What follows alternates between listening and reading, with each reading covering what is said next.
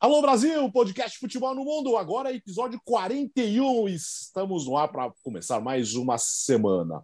E hoje com um convidado especial, ou melhor, uma convidada especial. Leonardo Bertozzi está em Minas, em Belo Horizonte, para cobertura de Atlético Mineiro e Palmeiras. Então, Gustavo Hoffman, Biratan Leal estão aqui comigo e Nathalie Gedra, diretamente de Londres, correspondentes Premier, na edição de número 200 já, ela está aqui hoje para falar muito de Premier League, com experiência já de muitos anos na Inglaterra. Que grande prazer ter a Nathalie com a gente hoje. Tudo bem, Nathalie? Ai, gente, eu fiquei muito empolgada quando vocês me chamaram. Vocês estão entendendo? O Hoffman mandou mensagem e falei, yes! Futebol no mundo, bora! Eu ouço podcast sempre, né? Sou maior fã. Eu sempre falo que a coisa mais legal é você trabalhar com pessoas que você admira, que você é fã. E eu sou muito fã de todos vocês. Então é um prazer estar aqui com vocês hoje de coração. Olha, eu vou, te, eu vou contar uma história. É assim, isso, isso diz muito sobre a idade, né? Mas em muitos momentos da vida, nos estádios aí, perdidos em São Paulo, quantas e quantas vezes eu, Paulo Andrade, eu acho que Thiago Maranhão também, quantas e quantas vezes nós encontramos a Nathalie Gedra com seu bloquinho, com seu gravadorzinho, fazendo trabalho de faculdade. Nossa Senhora, quantas e quantas vezes os estádios da vida, Nathalie. E é. agora é. estamos aqui já há algum tempo juntos, né? Com certeza. É só é que a genética dos meus pais me beneficiou com um rosto novinho, mas não, não sou não sou juvenil não. Já já tô há um tempinho nessa, né? Então. É, é Nathalie Gebra, Rádio Globo, CBN, é. TV Bandeirantes, TV Globo, tanta, tantas e tantas histórias para contar nessa caminhada hoje correspondente dos canais esportivos Disney em Londres e andando por aí também recentemente em Paris. Gustavo Hoffman, tudo bem, Gustavo? Tudo bem, Alex? Um grande abraço para você, o Biratã, fã de esportes. Nathalie, o bacana é que o sentimento é recíproco, né? Porque ah. nós aqui também admiramos você, admiramos o João, ouvimos sempre o podcast Correspondentes Premier.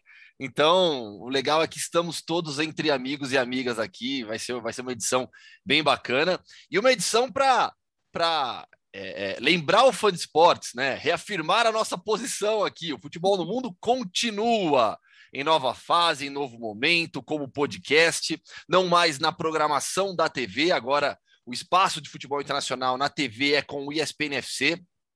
E aqui no digital, também no YouTube da ESPN Brasil, o podcast Futebol no Mundo continua firme e forte estreando nova programação dos canais ESPN nesta segunda-feira. Futebol Internacional, o debate do futebol internacional com Luciano Amaral, Biratã Leal, Leonardo Bertozzi e Rodrigo Bueno. O futebol no mundo continua firme e forte no mundo digital. E, claro, precisamos agradecer as centenas, milhares de mensagens. Foi muito legal, foi muito legal. E aí, Bira? Bom, primeiro deixar claro que para Nathalie que ela cometeu essa gentileza aí de dizer que admira a gente, óbvio que não é verdade, sim, né? Ela só é simpática, mas pode ter certeza que a recíproca é verdadeira e que a gente só não ou, chama ou, mais. Ou seja, você não, você não admira a Nathalie. Você acabou de falar que ela É verdade, é verdade. Não, pode ter certeza que a admiração é, vem daqui para aí e, e que a gente só não explora mais porque tem um podcast correspondentes primeiro, então também, né, não vamos, não vamos de fogo amigo ali. Então, então a gente respeita os espaços. E só uma nota pessoal aqui, eu sei que, que, que aqui é um lugar que dá para fazer um pouquinho disso aqui tudo, né? Mas só para dizer que eu estou muito feliz aqui que esse fim de semana teve o Campeonato Brasileiro de Xadrez, meu filho ficou em quinto lugar. Ah. então, se vocês bem. acham que, que, que vocês acham que ser torcedor de futebol, sei lá o que, você passa nervoso quando vai trabalhar, ou tenta ser pai de atleta atleta. e como você passa nervoso na hora do xadrez se ele precisa de concentração? Não, você, você, você torce você quieto, dis... calado? Eu, eu, eu tava em São Paulo, ele tava em Minas disputando o ah, campeonato. Além entendi. de tudo, eu ficava sabendo dos negócios à distância. Eu não pude viajar por causa de, uhum. de, de compromissos de escala. E, então você fica sabendo os resultados à distância, fica coração na mão, né? Então, faz o fim de semana inteiro, assim, só esperando sair cada partida lá terminou em quinto lugar, e no final das contas ele ganhou do líder no último jogo e impediu que o líder fosse campeão. botou, botou o garoto para terceiro lugar, coitado. boa, boa. É o patrãozinho do, do Pirata é. Leal. Vamos trabalhar aqui, a tirar um pouco de informação da Nathalie, porque nós vamos falar de Premier League, claro. No final de semana nós tivemos uh, em Londres a vitória do Manchester City por 1 a 0 diante do Chelsea e a experiência, o que, que você colheu nesse final de semana nesse jogo. É não, não, vamos falar de redição de Champions League, não tem nada a ver uma coisa com outra, mas as pessoas adoram né, de criar essa falsa polêmica. Mas Claro que é um encontro de dois times que estiveram juntos na final da Champions, mas não tem nada a ver uma coisa com a outra. O que, que você colheu lá, Nathalie? Eu achei muito legal é, que na semana passada o Bertozzi falou que ele está tucherizado. E assim, porque eu também estou tucherizada e eu, e eu sou eu tô completamente fascinada pelo duelo Guardiola e Tuchel, né? Assim, é, é, e foi muito legal acompanhar de perto, porque os dois na área técnica, os dois são muito enfim, na, na, forma de trabalhar, muito detalhistas, eles gostam dessa coisa da tática, eles exploram muito isso, eles estão ali o tempo todo lendo o jogo, eles são dois estudiosos do jogo, mas na área técnica, gente, às vezes era assim, você tem que dividir os olhares, porque é muito, muito divertido, é muito engraçado ver a forma como cada um deles reage é, em cada tempo, com cada ação, como eles ficam irritados. O Tuchel estava tava muito incomodado no primeiro tempo. O, daí no segundo tempo ele parecia um pouco mais é, resignado, porque o City teve uma atuação brilhante. E daí, no segundo tempo, o, o Guardiola estava enlouquecido, porque quando a equipe sai na frente, é que ele brilha na área técnica. É que ele não quer que os jogadores baixem na, na intensidade, então ele grita o tempo todo, ele passa instrução o tempo todo, ele tenta. E, e tem uma coisa que eu acho muito, muito interessante, que é esses caras, eles têm um grau, um nível de estudo e de informação tão grande e ao mesmo tempo eles conseguem se fazer entender muito bem. Então, é, em cada substituição, o Guardiola gritava com um jogador, sei lá, chamava o Bernardo Silva, passava, falava duas frases e o Bernardo Silva já fazia positivo, ok, daí já passava as instruções para todos os outros jogadores, e daí você vê o City se movimentando de uma maneira totalmente orquestrada, e, e isso é muito legal, o quanto esse trabalho já está estabelecido e o quanto eles conseguem entender perfeitamente o que eles têm que fazer em campo. E eu falo isso dos dois lados, né? Claro que o Tuchel está bem menos tempo no Chelsea, mas a comunicação entre eles e a forma como eles entendem o que o está dando certo e o que não está, é, nesse nível de detalhe, é muito, muito interessante de observar. Foi, foi muito legal ver isso de perto. Agora, o duelo tático do jogo foi uma coisa impressionante principalmente no primeiro tempo. Tudo bem, ah, poucas chances de gol, mas o duelo tático foi uma das coisas mais interessantes do jogo do sábado, né, Gustavo? Sem dúvida alguma. É, e sem surpresa, né? A gente já sabia que seria assim. Né? É, acho que ninguém imaginava um jogo 4 a 2 3 a 1 jogo de muitos gols. É, acho que todo mundo já imaginava uma partida de poucos gols, de 1 a 0 1 a 1 0 a 0 2 a 1 no máximo, porque o nível de entendimento entre as equipes é muito grande. Um conhece muito o, ad, o, o, adversário. Eles se conhecem bem demais. E nas últimas três partidas, o Chelsea tinha levado a melhor. Vantagem, vantagem do, do Thomas Tuchel sobre o Pep Guardiola. E o Guardiola jamais perdeu quatro vezes para a mesma equipe, de maneira consecutiva.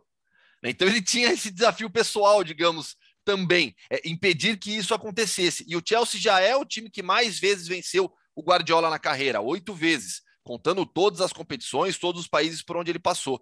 Então, assim, é, por tudo que aconteceu nesses últimos meses, pela final da Champions League, as outras duas derrotas que o Guardiola sofreu, eu imagino, e aí, até pegando isso que a Nathalie falou, né, eu imagino a, a, como foram os últimos dias do Guardiola, o quanto o Guardiola deve ter pilhado as pessoas que trabalham ao redor dele. Não, não, aí eu não estou nem falando dos jogadores, a comissão técnica né? Botar os assistentes técnicos, todo mundo para trabalhar, pensar quais são as melhores maneiras de anular o, Chelsea, porque o que aconteceu nos outros jogos foi justamente o contrário. O Chelsea conseguiu anular os pontos fortes do Manchester City, explorando os espaços deixados pelo City, jogando em transição, e dessa vez o Chelsea terminou o jogo sem finalizar corretamente. O Chelsea não teve finalização certa no jogo. Foi realmente um domínio total do Manchester City. Ah, mas ganhou de 1 a 0 só. É, era para isso, é como a gente falou, era um jogo para um gol de diferença. E dessa vez deu o Manchester City um jogaço, né? Um jogo em, em, uma intensidade alta, bem característica da Premier League e um duelo tático sensacional. Não, você imagina como estava a cabeça do Guardiola e, e a Nathalie convive mais, é, até com isso, talvez até tenha uma noção melhor para falar, mas como estava a cabeça do Guardiola desde aquela final da Champions League? Porque o Guardiola, é, ele, perdeu, é, perdeu dois, três jogos seguidos para o Chelsea do, do, do Tuchel. E, isso vem incomodando. Um dos jogos até foi um jogo meio. O, o, Manchester City já era campeão inglês, então foi um jogo até meio largado ali, mais solto, que o Manchester City sai na frente, depois o Chelsea vira. Já sabiam que iam se enfrentar na final da Champions, então até foi um jogo meio diferente. Mas aí chega na final da Champions, o Guardiola faz alterações no Manchester City, não funciona, o time fica encaixotado pelo Chelsea e o Chelsea vence. E daí, de novo, aquelas acusações de que o, Manchester, de que o Guardiola exagera, pesa na mão na hora decisiva da Champions League, tenta tirar um coelho da cartola e no final das contas esse coelho vai lá e morde a mão dele. Então o, o Guardiola deve ter ficado com isso na cabeça, quando, é porque ele tem que descobrir um jeito de enfrentar esse time, tem que descobrir um jeito de enfrentar o Tuchel. E, e pelo menos nesse jogo funcionou. Para esse jogo, pelo menos descobriu um, um, jeito de jogar, porque o, o Chelsea, o Chelsea que, que fica encaixotado dessa vez, né, pelo Manchester City que não consegue jogar, o Manchester City é, apesar de não empilhar chances de gol a ponto de, nossa, tinha que ser uma goleada. Não, foi um controle total do jogo por parte uh, do Manchester City. E eu imagino o, a, a, sensação de satisfação do Guardiola depois daquilo. E é muito bom ver também quando um lado, em qualquer duelo, um lado tem ganhado com alguma frequência, quando o outro lado, enfim, consegue responder. Porque agora a gente já fica esperando assim, o próximo confronto agora. Quem vai dar o próximo passo? Qual vai ser esse próximo passo. Isso vai ser muito legal na semana que antecedeu o próximo jogo entre Manchester City e Chelsea. E depois do jogo, Nathalie? Eu achei engraçado que o Vira falou, né? Porque depois do jogo o Guardiola estava muito bem humorado, gente. E, e até eu tava Por quê? Não é normal isso? Então, eu, eu gosto muito do Guardiola, tá? É, a discussão clássica do Correspondentes Premier, né? Porque eu adoro o Guardiola, eu me dou super bem com ele. É, enfim, eu acho ele um cara super legal. Ele te chama é, pelo nome? Sim, sim, sempre. Inclusive, quando ele está bem humorado assim, ele vem, me cumprimenta, puxa, puxa papo, é, quer saber como está tudo bem. Então, depois do, do, do, jogo contra o Chelsea, ele passou, acenou, depois passou, deu um abraço, não sei o quê. E daí, quando ele foi dar entrevista, o repórter perguntou para ele: Ah, que bom, você está bem humorado, né? Porque vi que ele estava conversando. Aí ele falou: Eu estou sempre bem humorado. Eu ri na cara dele, né? Eu olhei para ele e falei: Você está brincando, né? Aí ele deu uma risada também, mas ele estava muito explicativo, é, muito bem humorado mesmo. É, porque quando o Guardiola perde, gente, ele não gosta de dar entrevista, ele não quer estar lá. Ele, inclusive, ele cumprimenta o treinador e ele desce para o vestiário, ele não quer nem ficar no campo cumprimentando todos os atletas, ele não gosta disso. Então, ele realmente muda. Mas é, eu acho que a questão do Tuchel e do Guardiola também deve ter incomodado muito ele ter perdido a final da Champions quando ele teve tempo de preparar um jogo, porque ele adora esses períodos de preparação. Ele adorou ter uma semana para preparar o Chelsea, ele adorou ter duas semanas para preparar a final da Champions. E daí, quando ele prepara e daí faz essa coisa, né, que aqui falam, né, que ele é, esse overthinking dele, né, que ele tipo ele super analisa, ele super pensa, ele super, né, tá ali com as ideias dele. E daí muita gente critica ele por causa disso, mas desse, nesse jogo, e aí elogiaram muito a forma como o City pressionou, foi tipo uma aula de pressão é, lá desde o, desde o zagueiro até o último atacante, a gente pode falar do, do desarme do Rubem Dias num chute do Kovacic, que foi lindo, e a gente pode falar da, da pressão que Gabriel Jesus, Foden, Cancelo, Jack Grealish, os quatro fizeram lá na frente, que foi assim, implacável. O City jogou como uma unidade. E eu acho que poucas coisas deixam o Guardiola tão feliz quanto ver o time dele jogando dessa maneira, da forma coletiva, porque o, o, o guardiolismo é isso, né? É, é, é o futebol coletivo. Ô, Nathalie, eu, eu, tenho curiosidade também, aproveitar sua presença aqui, né? Um pouco sobre a cobertura jornalística, né? Uhum. É, a gente vê que a Premier League, né, para quem tem direitos de transmissão, ela dá muito acesso, mais do que outras ligas. Eu percebo isso. Né? Já conversei com o Linares, por exemplo, sobre La Liga também. Você teve experiências recentes agora na Ligue 1, né? mas a, a, impressão que eu tenho, acompanhando o trabalho de vocês, é que a Premier League ela dá muita entrada para os jornalistas. Ela oferece muito conteúdo, mas em dia de jogo você tem bastante liberdade dentro do estádio também. É, em dia de jogo, eu, se você tem liberdade dentro do que eles te oferecem de liberdade. Então, é aquele claro. famoso do inglês, o combinado não sai caro. Então, você pode ir lá, você tem que ficar ali naquela região, naquela zona, e você pode ter um certo contato ali com, com as pessoas, mas é tudo muito dinâmico. Então, por exemplo, é, nesse jogo contra, nesse Chelsea Manchester City, tinham 18 emissoras de TV no pós-jogo. Então, é, fica tudo muito bagunçado ali, né? Todo mundo na beira do campo, é, cada um esperando a sua, a sua entrevista, mas você tem oportunidade de, às vezes, se é um jogador que você conhece, ele, ele vem, ele conversa com você, é, dentro desse, desse dessa, dessa confusão, muvuca, né? Dessa é. muvuca, exatamente. Mas, mas sim, você tem uma liberdade legal, que eu gosto muito, e eu acho muito legal a gente ter a oportunidade de, de, de poder conversar com, com essas pessoas, não só no pós-jogo, mas também durante a semana, né? E, e, daí você acaba conhecendo a, a, personalidade de cada um, você acaba percebendo e reparando o que cada um gosta de falar, ou como gosta de ser entrevistado ou não. É, você, sei lá, se eu vou entrevistar o Van Dyke, eu sei que eu não posso chegar, e aí, Virgil, ha, ha, ha, porque ele é super sério. Senão ele te empurra, né? Ele te empurra, ele te, te desarma. Ele pá, ele te desarma. Ele te desarma e já leva você com o microfone na mão. Exato. E leva o man of the match.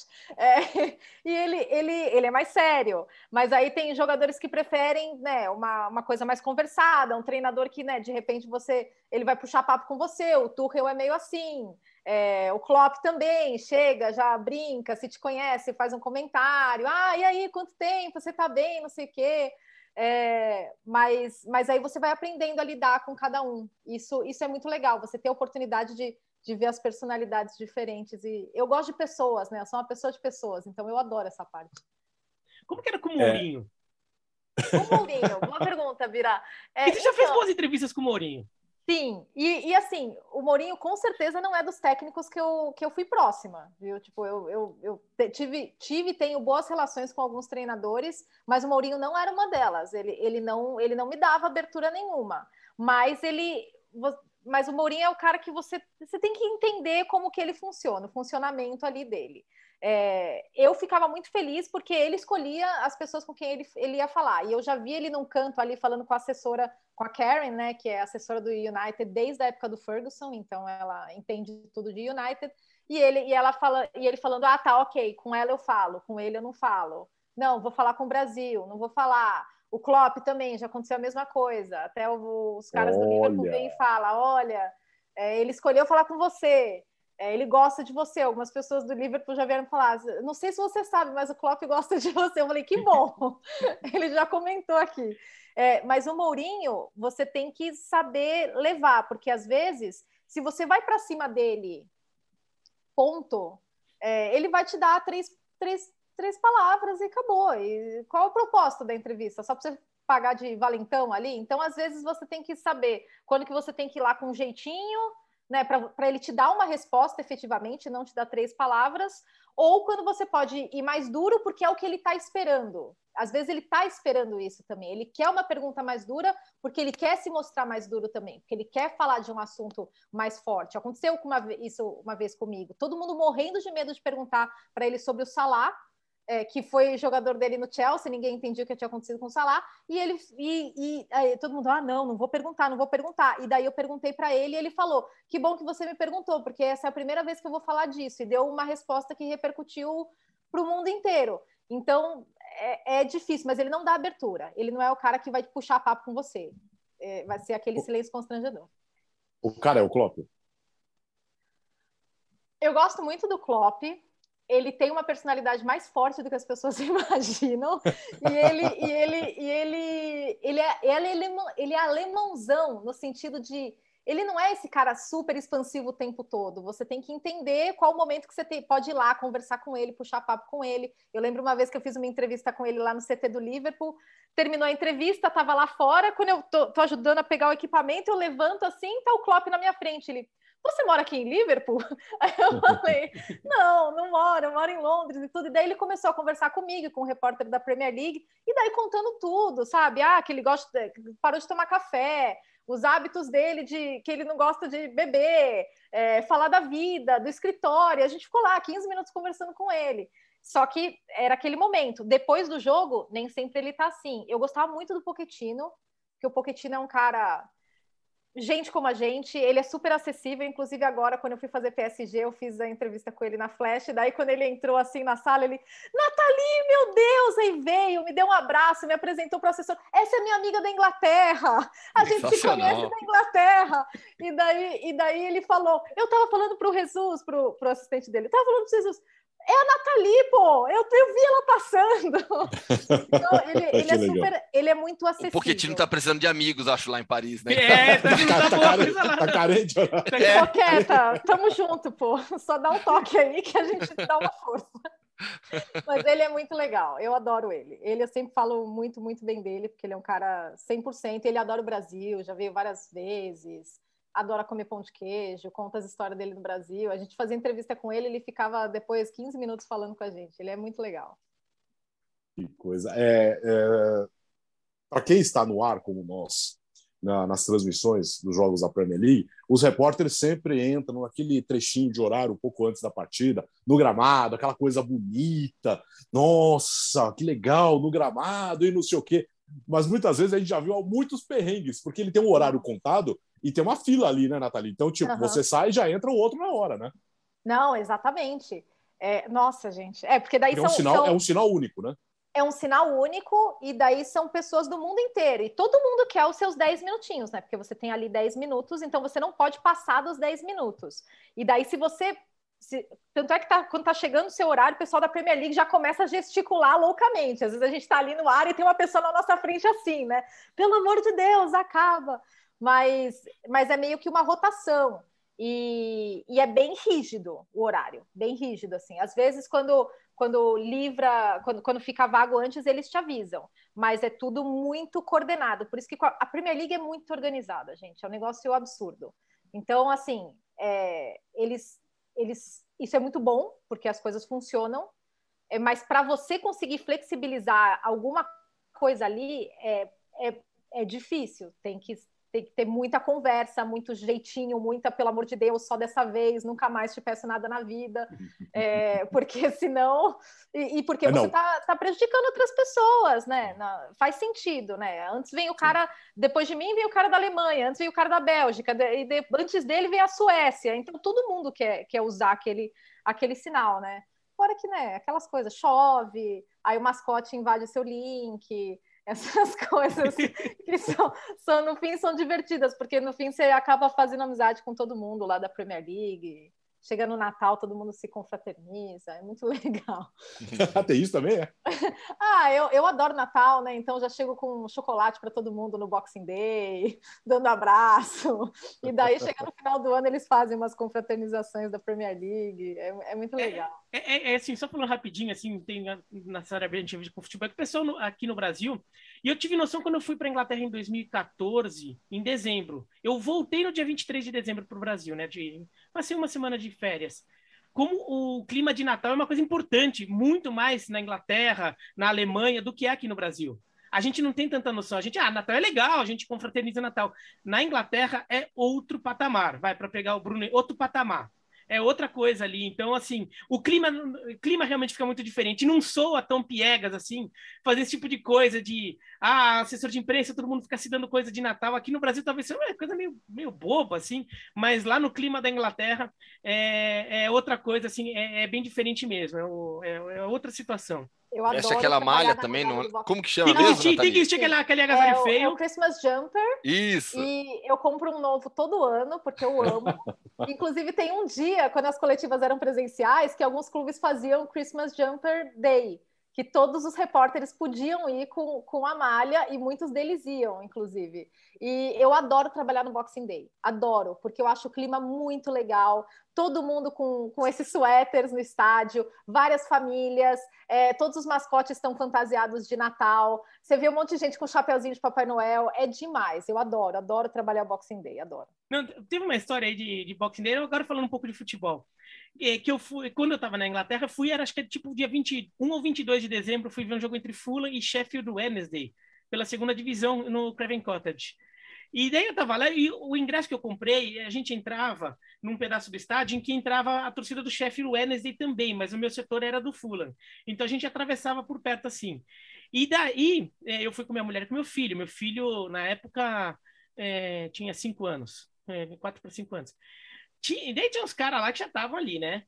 No, no jogo, o jogo era fim de tarde, e, e, lá na Inglaterra você não pode ficar com a bebida na arquibancada, né? Você tem que ficar uhum. no corredor. Se, se você vai para o seu assento, você, você, não pode estar com a bebida. Então o pessoal ficava no corredor de acesso atrás, arquibancada, ali bebendo.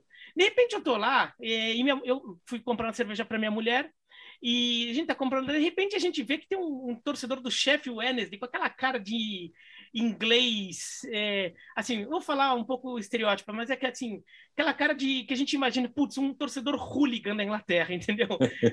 mas assim, aqueles de 50 anos, assim, do, do filme Hooligans, sabe? Do chefe Wednesday, de repente ele tá conversando com meu filho, e meu filho tá com a camisa do Fulham, né? Ele tá conversando com meu filho. E daí os dois estão batendo papo, meu filho não sabe, não sabia nada de inglês, assim, ele só tava falando, e o cara falando inglês, tudo bêbado assim. Daí, de repente, o bêbado vira para mim assim e fala assim: Gostei do seu filho. Faça ele torcer pro Sheffield. Daí, Daí meu filho vai lá, abraça a perna do cara, assim. O clima é outro, é, o, é outro universo, assim. Eu, inclusive, eu peguei muita simpatia pelo Sheffield Wednesday por causa desse cara aí. Como se tinha cara de hooligan, mas parecia gente boa, tava completamente bêbado e tava no clima de Natal. Não, é, você anda de metrô no dia do, do jogo, todo mundo pega metrô junto, todo mundo chega junto no estádio, é um clima totalmente diferente. E realmente, o pessoal do Sheffield Wednesday, eu fui lá uma vez e fiz, inclusive, o derby de Sheffield. E foi muito legal. E eles falam que não, é o melhor derby da Inglaterra, porque todos os derbys são os melhores derbys da Inglaterra, né? Então, você vai para Sheffield, eles vão falar que é o derby de Sheffield. Esse é o mais antigo, pelo menos. Né?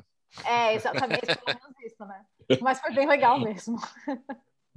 Só para a gente dar um giro rápido nos outros assuntos, Gustavo, lá na Espanha, o que acontece com esse Atlético de Madrid que não engrena, hein? Pois é, o Leite está. O Atlético nessa temporada perdeu pela primeira vez. Então, assim, não... nossa, mas que desastre, já perdeu, agora é crise. Não, o problema é que o Atlético vinha sofrendo em outros jogos. Né? Já tinha conquistado vitórias em rodadas anteriores, com gol nos acréscimos, inclusive com um gol de vitória mais tardio na história de La Liga. Conseguiu um empate com Vila Real, com um gol contra, absurdo, também nos acréscimos, um 2 a 2 com Vila Real. Então o Atlético ele já vem oscilando negativamente nas últimas rodadas. E aí, nesse final de semana, perdeu finalmente e perdeu para o Lanterna, que agora não é mais Lanterna, e que tinha 0% de aproveitamento, agora venceu a primeira, o Alavés. Qual é o grande problema? A equipe não tem força ofensiva. Ah, mas com o Diego Simeone não foi sempre assim? Não, na temporada passada não era aquilo que o pessoal sempre falava, a gente sempre ressalta aqui no podcast, né? Ah, o Atlético não tem variação tática. Mentira, quem fala isso não assiste os jogos do Atlético. É, o time hoje tem bastante variação tática, só que não está encaixando o jogo ainda. Por exemplo, nesse final de semana, de novo começou com a linha de cinco defensores, três zagueiros, liberando os alas, três meio-campistas, dois atacantes. Mudou durante o jogo para a linha de quatro defensores. Na rodada anterior tinha sido o contrário, começou com linha de quatro e mudou para a linha de cinco durante o jogo e melhorou. Eu até estava conversando um dia com o Renato Rodrigues, também, nosso companheiro. É, é impressionante como o Atlético, em todo jogo, começa de uma maneira, quando muda, melhora. Aí, para o jogo seguinte, o Simeone repete a fórmula que deu certo na partida anterior, tem que mudar de novo para que não deu certo, e assim vai. O Griezmann ainda não entrou no, no, no Atlético, não conseguiu se encaixar né, dentro da ideia de jogo do, do Simeone, e aí não é nenhum mistério para ele, ele já conhece. Só que é, os companheiros são outros, a dinâmica é outra, ele não conseguiu jogar ainda. Alguns atletas com rendimento individual abaixo, Yannick Carrasco, por exemplo, que na temporada passada foi a solução encontrada para o Simeone como carrilheiro pelo lado esquerdo, o ala pelo lado esquerdo. O, o, o Carrasco foi a, a principal solução da variação tática do Simeone, que eu citei agora há pouco. Nessa temporada, tá mal, tá mal. Individualmente, num contra um, não consegue ganhar nos cruzamentos, nas jogadas para cima da marcação, não está bem o Yannick Carrasco. Só que o Renan Lodge, que é a opção para a ala esquerda, também não está jogando bem. Infelizmente, o Renan não vive um bom momento. Qual seria a outra opção? Mário Hermoso, que é o terceiro zagueiro, que já foi lateral, virou terceiro zagueiro, mas não tem a força ofensiva necessária para jogar como um carrilheiro, como eles chamam lá, nesse cara que vai atacar o tempo todo pelo lado esquerdo. Então, o Atlético tem um problema por ali.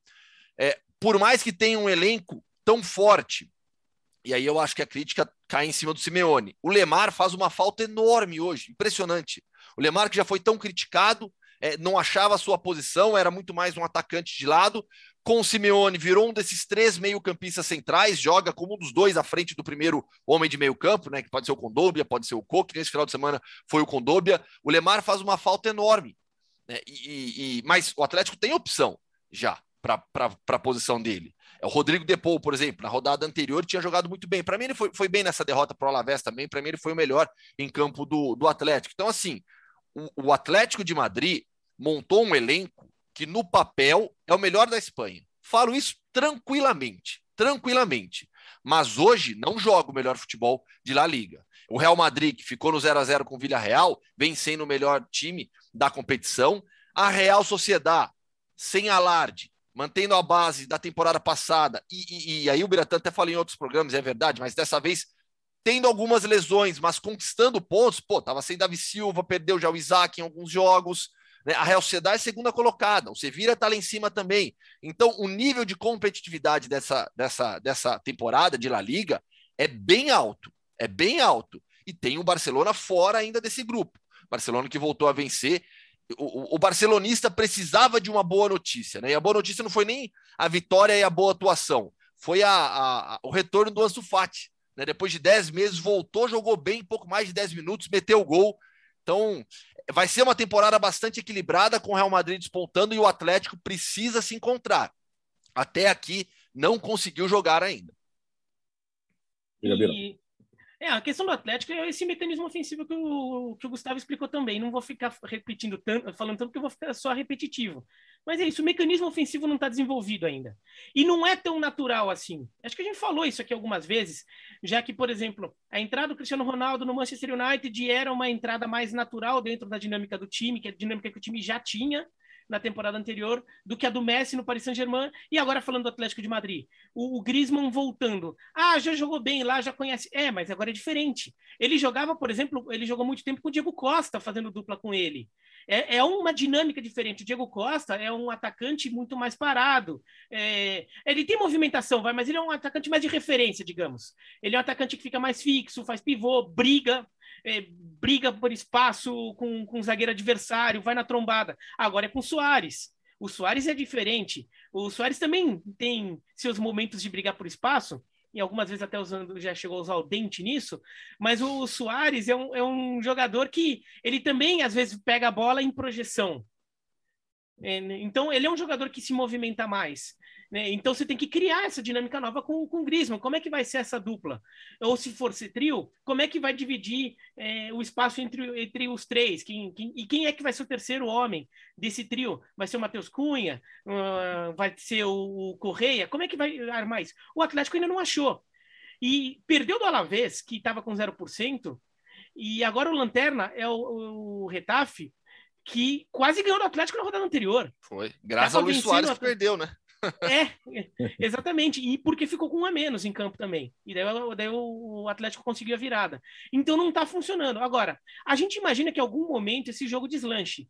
Mesmo que seja num simeonismo clássico, estereotipado, mas em algum momento o, o time, nem que seja para virar um time de resultado, mas o time vai é, acaba conseguindo. A questão é, será que o Real Madrid já não vai ter aberto uma distância razoável? Será que, de repente, o Atlético, mesmo quando se encontrar dentro desse, desse futebol mais pragmático, que eventualmente pode ser uma solução, é, vai ficar se batendo ali com, com, com Sevilhas e Real Sociedades da vida e, e, vai ter um campeonato muito duro. Então, é um começo de que chama a atenção do Atlético, mas assim, não acho que é uma coisa. Onde eu acho que o Atlético tem que se preocupar, de verdade ainda, neste momento, é Champions League. Porque já começou perdendo ponto em casa para o Porto e tem um grupo que ainda tem Liverpool e Milan. Se de repente esse Atlético de Madrid demora mais duas rodadas para se achar e nisso perde para Milan e Liverpool, ou empata um e perde o outro, para buscar vai ficar mais complicado depois. Porque é um grupo forte, um grupo que todo mundo vai tirar ponto de todo mundo. E se você termina o primeiro turno com um ou dois pontos, para depois buscar lá na frente, fica muito mais difícil. E o Alex? Posso dar um, um pitaco rápido só? Porque daí, Manda. de repente, vocês podem até complementar. Porque o que me surpreendeu nesse Atlético de Madrid nessa temporada é que o Simeone, ele, ele é um cara que consegue montar. Os times dele são muito estruturados.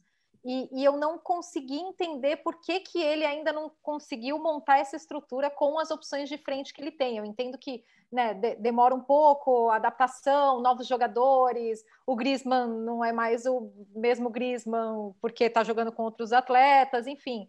Mas isso me, me surpreende um pouco, porque eu sempre vejo as equipes do, do Simeone muito, é, por mais que não sejam brilhantes, são estruturadas. E eu não estou conseguindo ver isso essa temporada. Para mim, ele está preso em algumas, em algumas opções e, e precisa mudar. Por exemplo, Matheus Cunha. Matheus Cunha está entrando bem. Uhum. Matheus Cunha, para mim, está jogando para ser titular. Ele resiste muitas vezes em montar o time no 3-4-3, mantém o 3-5-2. Talvez seja, uma, seja a hora de mudar um pouco para isso também. É, alguns jogadores que ele está segurando na equipe não estão rendendo. O Carrasco, que eu citei, para mim é o principal deles também. Então, assim, é, não acho que não é muito fácil explicar também. Ah, por que, que o Atlético de Madrid não está funcionando ofensivamente? Ah, por conta de A, B, C. Não, não é assim. Eu, eu não tenho essas respostas prontas. Se eu tivesse, acho que eu estaria na comissão técnica do Atlético de Madrid hoje em dia trabalhando. E lá tem gente bem mais capacitada e não está conseguindo resolver isso. Né, é, toda, toda a equipe do Diego Simeone. Então, assim, não é algo simples. Às vezes o torcedor fala né, como se fosse matemática, né? Ah, é só troca esse e põe esse. Tá, mas não, não tá funcionando assim. A questão da. Eu até achava que é, a, a, confiança estava tava, tava, tava um pouco em baixa no Atlético de Madrid. Com a vitória sobre o Retaf, que o Beratan citou, eu achei que ali ia se recuperar, mas não foi o que aconteceu. Né? Sofreu demais, jogou o primeiro tempo muito ruim contra o Lavés, o segundo melhorou, pra, merecia o empate, sinceramente merecia. Se, é aquela velha história do futebol, né? Mas se tivesse que dar um resultado mais justo ali, era empate ou vitória do Atlético, pelo volume de jogo do Atlético no segundo tempo. Mas o gol não saiu. E aí agora ele dá com, com essa situação. E para a Nathalie, que está tá lá em Londres, lá em Londres tem aquelas casas de apostas, né? Que o pessoal aposta um monte de coisa, né? Pode, ah. pode colocar lá o quanto das suas libras é, na demissão do Mitchell, do Retaf, tá? Vai cair. Sete jogos, sete derrotas. E com a pres... Quem diria, hein? Quem diria que seria difícil fazer um projeto de um processo de transição de José Bordalás? ô, ô, ô, Natália, esses anos todos, pouco se falou de Simeone na Inglaterra, né? Sim, sim, é verdade. Eu acho que não só é, por, por pelos ingleses não acompanharem mais tanto a Liga Espanhola como antes, mas porque eu acho que o Simeone ficou caracterizado por um estilo de, de de jogo e um, uma filosofia de futebol que cada vez se mostra mais distante do que a gente vê na Premier League. E eu não estou falando só ah, é, em termos de ofensividade, porque a gente viu o Atlético de Madrid fazer um, um, um bom, uma boa liga na, na temporada passada. Mas na, na, forma como propõe o jogo, e daí quando os ingleses têm contato né, com o Atlético de Madrid na Champions League, vem um pouco desse modelo que de repente, nunca vou chamar de ultrapassado, jamais, porque eu gosto muito do Simeone, mas que para eles não faz mais sentido. No contexto futebolístico inglês, essa o que o Simeone faz muitas vezes não faz mais sentido, né? Tanto é que a gente vê muitos treinadores alemães se dando muito bem aqui, e, e, é, e é porque a mentalidade, a forma como eles pensam futebol e como eles estruturam os times dele deles está é, tá muito de acordo com o que acontece aqui na Inglaterra, com o que vem acontecendo na Premier League, né? Eu acho que nesse sentido o, o Simeone fica cada vez mais distante, sem querer desmerecer o Cholo, que longe de mim, né? Pelo amor de Deus. E daí também talvez seja uma coisa, por exemplo, o, o Mourinho tem algumas semelhanças nesses aspectos com, com o Simeone. Só que o Mourinho já chegou na Inglaterra lá atrás, né? Então ele quebrou esse gelo. Isso, é. é. então já, já criou uma outra relação. Os ingleses já conseguem imaginar o Mourinho trabalhando ali. E, ah, ele acabou sendo contratado, mesmo depois que ele saiu, ele na volta para Chelsea, Manchester United e Tottenham. Gustavo, vamos para a Itália agora? Bora. A família Maldini? Pois é, né? Daniel Maldini marcou na vitória do Milan. Milan, que é segundo colocado, é, vitória sobre o Spezia, segundo colocado atrás do Napoli, disputa da Série A, a gente falou de La Liga, a disputa da Série A nessa temporada vai ser sensacional, é por conta desse péssimo início da Juventus, que está 10 pontos atrás já do líder Napoli, mas Daniel Maldini marcou terceira geração de Maldines jogando e marcando com a camisa do Milan. É uma história absurda, né? É uma história de uma família. A história da família Maldini, através da história da família Maldini, você conta a história do Milan, né? Com Cesare Maldini, com Paulo Maldini e agora com Daniel Maldini. E aí, sugestão de Leonardo Bertozzi, que não está aqui conosco, podíamos lembrar de outras é, gerações de famílias que marcaram história no futebol ou em algum clube específico. Eu fiz aqui uma pesquisa rápida já para passar a bola para vocês também. Bom, é... lá, da, lá, lá, lá de Londres, menos conhecida, né, a geração inteira, mas tem o Marcos Alonso, cujo, cujo avô foi jogador do Real Madrid, o avô, muito provavelmente dos três, um melhor jogador, né, foi um jogador extremamente importante do Real Madrid, e o Marcos Alonso Penha, que foi o pai do, que é o pai, desculpa, do Marcos Alonso, que jogou pelo Atlético de Madrid e pelo Barcelona. Além disso, é, no Brasil, a gente tem algumas gerações, algumas famílias importantes, e pouca gente se dá conta, mas é, o Pelé tem três gerações de futebolistas, de jogadores, porque o pai dele, o Dondinho, foi jogador de futebol, sem fama, o Pelé, o maior de todos os tempos, e o Edinho, que se tornou um bom goleiro, foi um bom jogador marcante na sua geração também. Então, o rei do futebol também tem tem, tem história é, de gerações de família também. Por fim, o, a família Kluivert, ou Cliver, né? O pai do Patrick Cliver foi um jogador extremamente importante do Suriname, e o Justin Cliver é um atleta bastante talentoso, mas que ainda não vingou como a gente imaginava lá no início de carreira dele do Ajax. É, o, o, futebol holandês parece o automobilismo brasileiro. Todo mundo, é, quase todo mundo é filho de alguém ou vai ser pai de alguém. É impressionante como tem dinastias no futebol holandês. É muito comum isso. Se você for ver, é... a Holanda também não é um país tão grande assim. Então, acaba sendo mais recorrente isso. Mas tem muitos casos de jogadores e o Kluivert já pegando três gerações, inclusive atravessando um oceano no meio disso.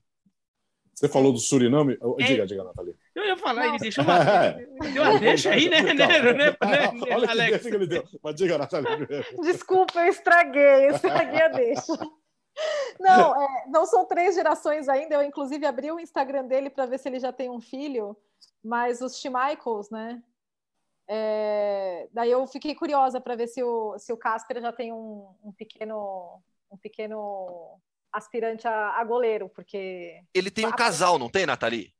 É, era isso que eu estava tentando ver. Se, se é, ele tem um casal e se, o, se um dos filhos dele, ou o filho ou a filha, é, é, joga, brinca de gol, né? Não, você tem Mas... que, assim, o Leicester tem a obrigação de já recrutar não, os dois, né? Assim, também acho. É, a família nasceu para jogar no gol. Exato, gente. Não, é, aí não, não tem nem para onde fugir. Tem até dó da, da, dessas crianças, porque elas não vão fazer outra coisa na vida, né? É, eu, eu, eu fui que conferir o, o pai do Peter para ver se já tem três gerações. O pai do Peter, ele é músico de jazz. Olha só! Nossa. Que descolado, hein? Uhum, tudo a ver, né? Gostei. Escuta, o Gustavo deu a deixa de Suriname. Bira, por favor, vai. Explica Bom, a, a história gente... e como terminou. É, é, a gente comentou no, no podcast da semana passada, né, o caso do, do vice-presidente do, do Suriname, o Rony Brunswick, que ele também é jogador de uma equipe do Suriname, né, o Inter Moengo Tapoe, que está jogando a CONCACAF League, que é a espécie de Liga Europa da CONCACAF. Inclusive, com transmissões dos jogos no Star Plus.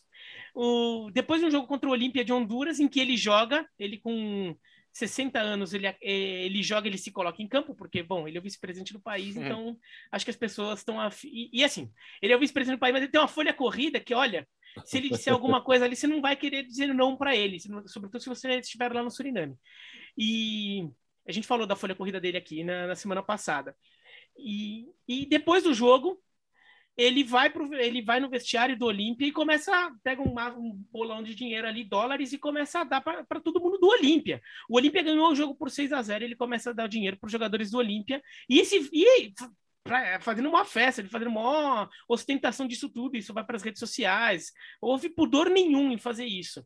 Claro que o caso ia ser investigado e no final das contas a CONCACAF decidiu é, banir o. Não, suspender, vai, não é banir o termo, é suspender o, o Rony Brunswick por três anos é, por causa disso, e os dois times foram eliminados. Te ouviram. Foi até uma so... É, foi a solução que a gente levantou aqui na, na... que seria a justa, eliminar o Olímpia também. Porque vai saber, por que os caras estão aceitando dinheiro do outro time? Isso não pode acontecer. Essa relação não pode se estabelecer. Mesmo que eles tenham jogado a sério e ganhado por 6 a 0 E se o combinado foi fazer só 6 a 0 e não fazer 8, E de repente eles pararam no 6 porque já estava acertado com o apostador que ia ser 6. Né? Então não pode ter essa relação. Então achei correta a decisão da CONCACAF e achei rápida, principalmente a decisão da CONCACAF. Porque tem que ser assim também. A CONCACAF quer mostrar seriedade. Foi na semana que eles tinham anunciado o um novo formato, do sei lá das quantas, videozinho com animação. Nossa, a CONCACAF super profissional, tudo daí vem um negócio assim, varziano de tudo é, como esse daí. É, a CONCACAF não podia deixar passar. Já já tem o mundo Hoffman, mas antes, ô Nathalie, qual estádio você não foi ainda? Da primeira divisão? Da primeira não tem. Da primeira todos. Todos. todos. Olha, tava, olha, tava... só joga na cara, esfrega. É. Eu, tava, eu tava até nessa dúvida, na verdade, né? Porque eu tava calculando. Ah, não, mentira, minto. Falta um. O do Brentford eu não fui ainda. Ah, ah. lógico, né? Não tinha como, eles não jogavam a primeira divisão há mais de 50 anos, né? É, mas eu poderia é. já ter ido, né? Não fui, não fui no sábado, não fui na. O João fez o jogo contra o Arsenal. O Arsenal, né? E nem é tão longe daí, né? Não é, não é, não é longe.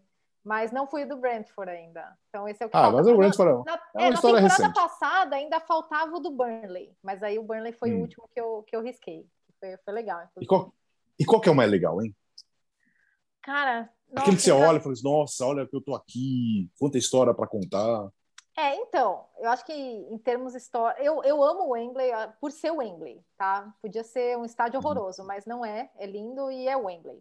Mas eu adoro o Villa Park, porque eu acho que ele é muito estádio inglês, sabe? Descreva um estádio inglês, eu descreveria o Villa Park. É, na, enfim, localização, arquitetura, história do, do Aston Villa, né? É muito futebol inglês. E, e assim, é, pra, eu gosto muito do Craven Cottage, todo mundo gosta do Craven Cottage, porque é demais, é muito charmoso. E... Grande abraço para Salvo Espínola, né? Torcedor é... número um do Fulham no Brasil. E o Craven Cottage, que é também muito cara de estádio inglês. É, muito, muito. Nossa, aqueles banquinhos de madeira, porque na, durante a pandemia, quando não tinha. Durante o, o período da pandemia que não tinha torcedor, porque ainda estamos nela, é, a gente ficou naqueles banquinhos de madeira, né? A imprensa ficou ali. Então, o primeiro jogo que eu fiz no banquinho de madeira, eu falei, nossa, é totalmente desconfortável, mas eu estava tão feliz. E, e dos, dos, estádios do Big Six, todo mundo pergunta, ah, é dos, dos maiores, né?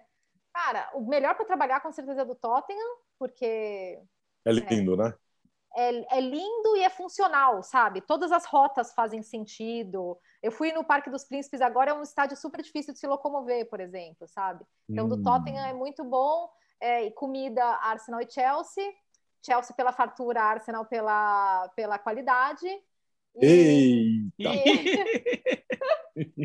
e a atmosfera é, é Anfield, né? Então, essa, essa... É, é, mas que tipo de comida? Cara, então. Estamos entrando eu... mais ou menos já no, nos hábitos no alimentares. Segmento bira, é, Isso, segmento é. bira do, do podcast. Então, é, em, em Stanford Bridge, é, tem um bifezão.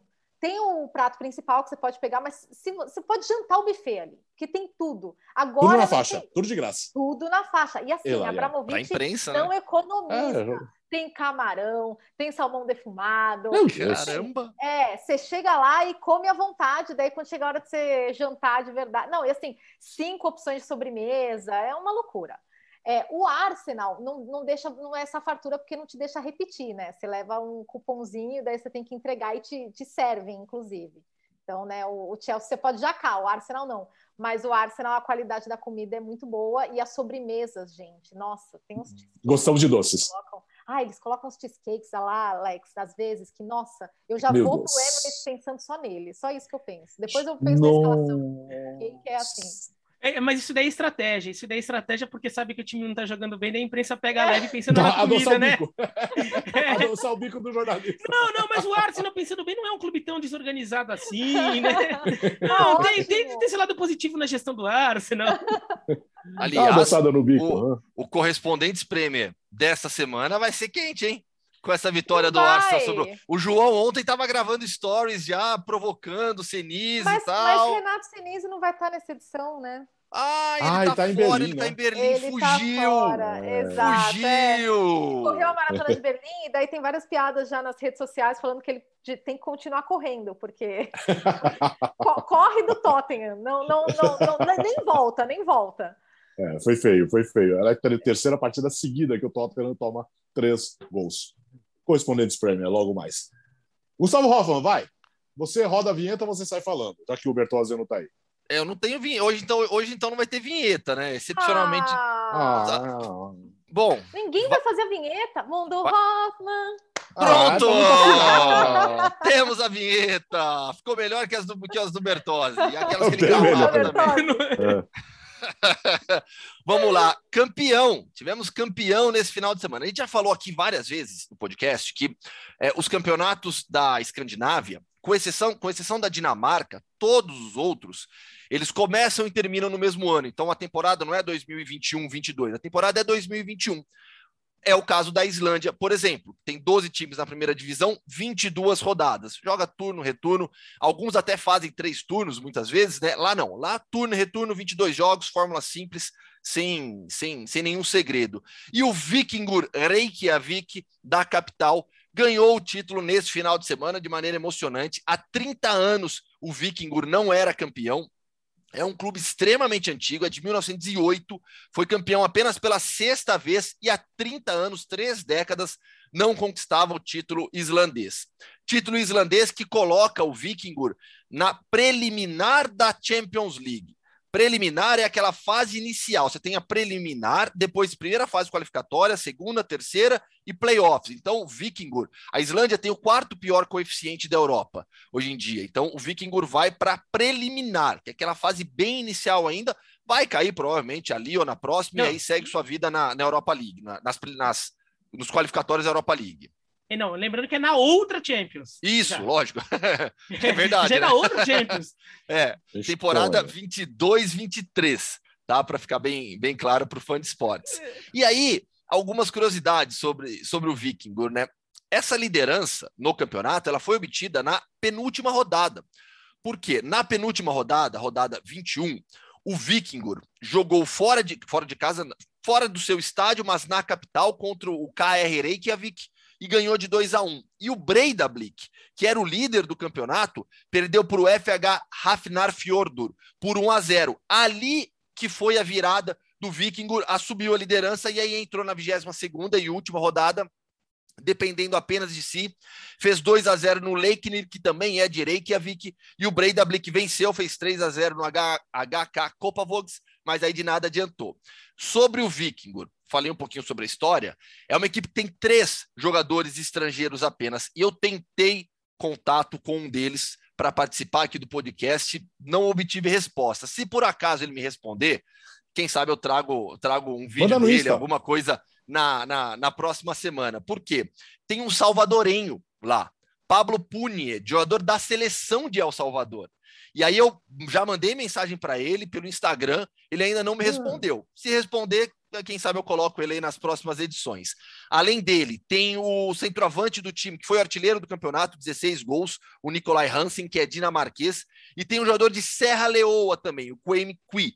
De resto, são apenas jogadores islandeses. O nível do campeonato da Islândia, obviamente, não é alto, mas é um campeonato que chama bastante atenção apenas por ser da Islândia.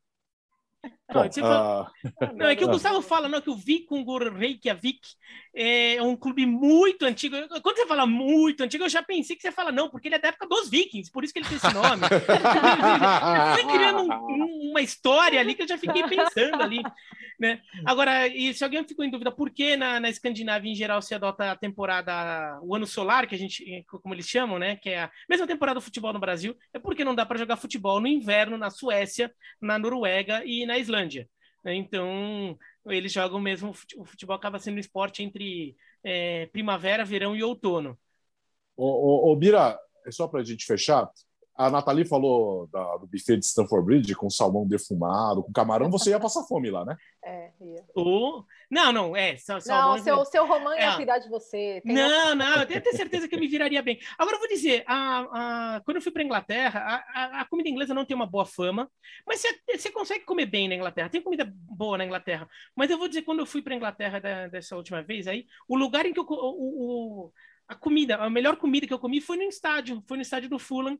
O, a torta, eles gostam muito de torta, né? Na, na Inglaterra, a comida, uma das comidas típicas é torta, uma tortinha assim, né? É a torta vegetariana.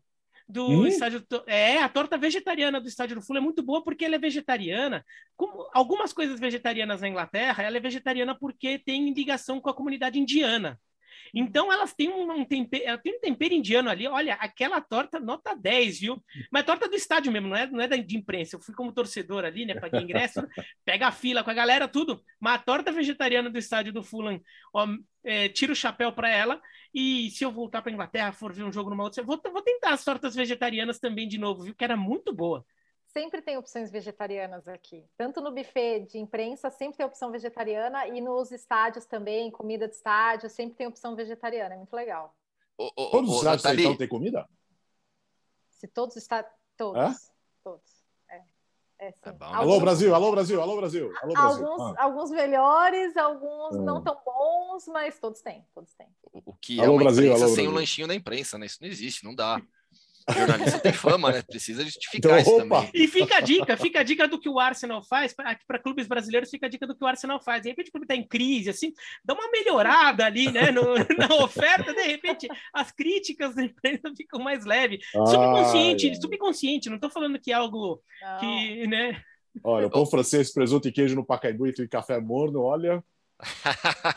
o lanchinho. Olha, Mas, o, frequentamos muito. O, o, Alex, sabe, Nathalie, que quando eu fiquei aquele período que a seleção brasileira pré-copa ficou aí em Londres, você vai se uhum. lembrar, que a gente fez algumas entradas ao vivo também, é, uhum. e quando jogou em Enfield, eu fui com o João, né, lá para a gente fazer a cobertura aquele Brasil e Croácia. É, o João, conhece, nós conhecemos, foi a primeira vez que o João foi nesse lugar, nem e, ele, e agora ele vai sempre lá de novo. É maravilhoso, um lugar de... eu queria fazer matéria lá. É, é muito legal, um lugar de é. torta, que é uma é uma é uma, uma loja comunitária, eu não sei o termo exato que eles usam lá na Inglaterra, mas é, é uma torta. comunidade. É. Isso, é a comunidade que faz, é tudo lá. E assim, é, é, era, um, era um momento que eles estavam até em dificuldade, eles conseguiram se recuperar bem. A torta é maravilhosa, mas a história desse torta lugar de é muito legal, né? É torta de quê? De tudo ah, que são as tortas inglesas. Né? Tem várias tortas, tem, tem, tem torta de vários sabores, e o mais legal é que as tortas têm nomes é, de, de futebolistas. Então, assim, tem a Shankly, tem, tem, tem é, são, são vários nomes relacionados ao Liverpool, é bem legal. Meu Deus. Lá e lá, e lá em, eu, eu, eu, sou, eu sou meio. Quando eu tô em viagem assim, eu, eu como mal. É um problema que eu preciso, é uma questão que eu preciso melhorar. Eu até acho que até comentei com a Nathalie lá em Islington, quando eu fiquei, eu fiquei em Islington, né? Nessa uhum. cobertura no norte de Londres.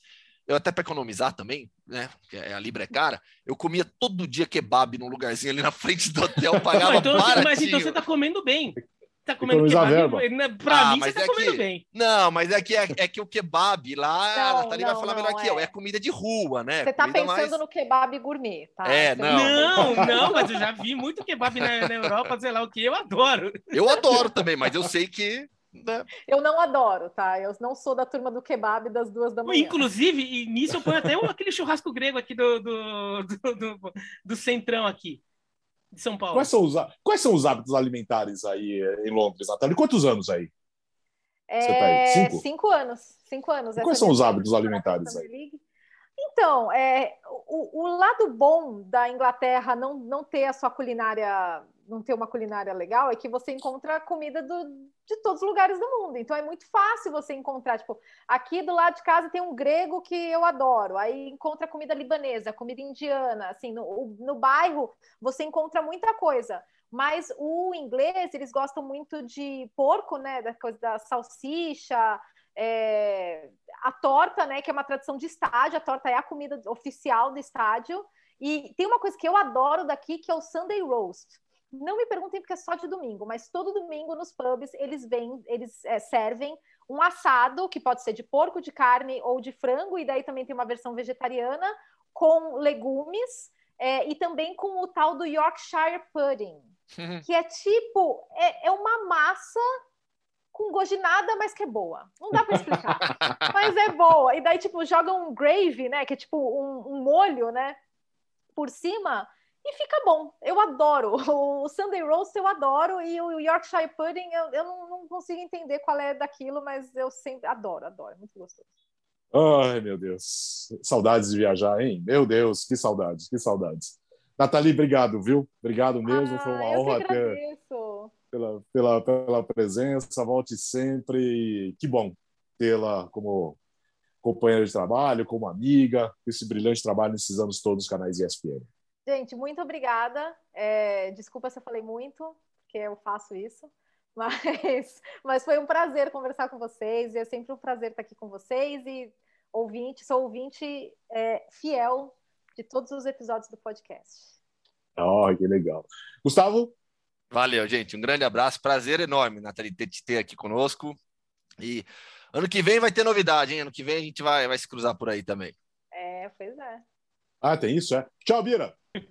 Bom, tchau. Foi um prazer ter você aqui é, com a gente, Nathalie. É, portas sempre abertas. Oh, não, não, chama muito que eu volto. não, tem muitos compromissos, não dá, não. Tem a programação nova dos canais ESPN, tem o Correspondentes Premier logo mais também no seu agregador favorito. Episódio 41 do podcast Futebol no Mundo, no seu agregador favorito, com imagens do YouTube. A gente volta na quinta-feira com o episódio 42 e a volta de Leonardo Bertozzi. Valeu, boa semana para você.